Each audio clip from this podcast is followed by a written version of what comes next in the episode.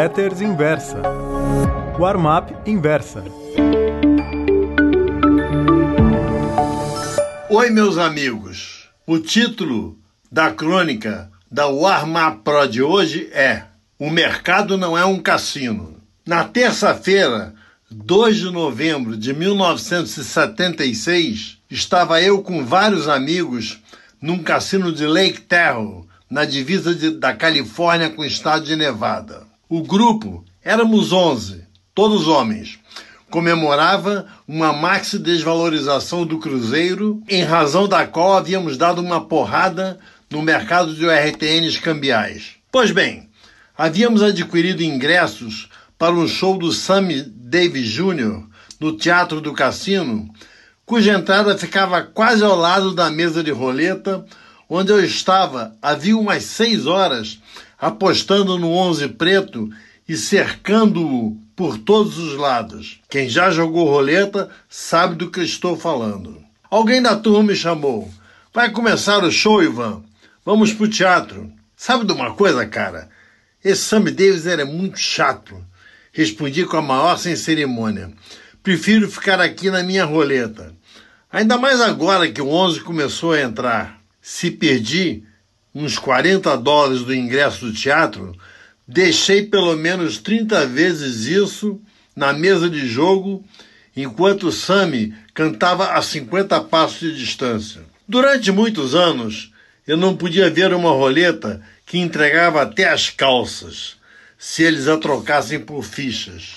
Montevidéu, Punta del Leste, Las Vegas, Veneza, Jamaica, Bahamas, San Juan de Puerto Rico, Curaçao. Olha, tem dinheiro meu espalhado por todos esses lugares. Ainda bem que naquela época eles não aceitavam cartões de crédito. A última vez que me depenaram foi em 1982 num cassino clandestino de Campos do Jordão.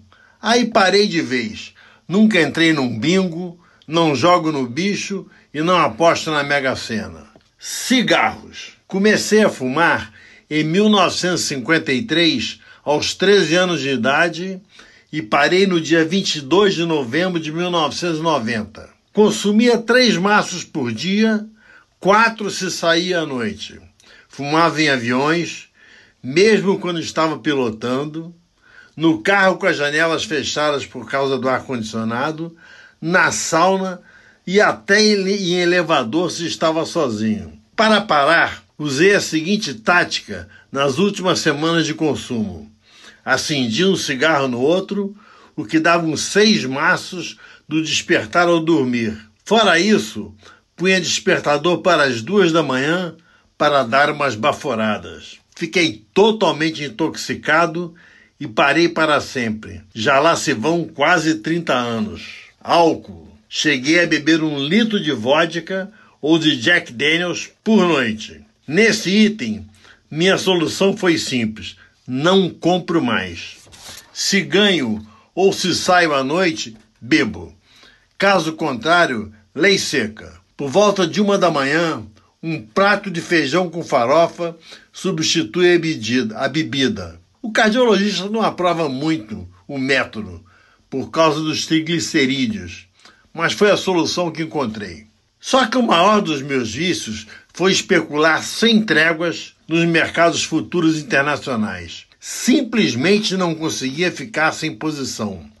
Saía de um short de S&P 500 e ficava comprado em açúcar vendia feijão vermelho na bolsa de Tóquio e comprava madeira lumber em Chicago. Passar o fim de semana zerado era um tédio.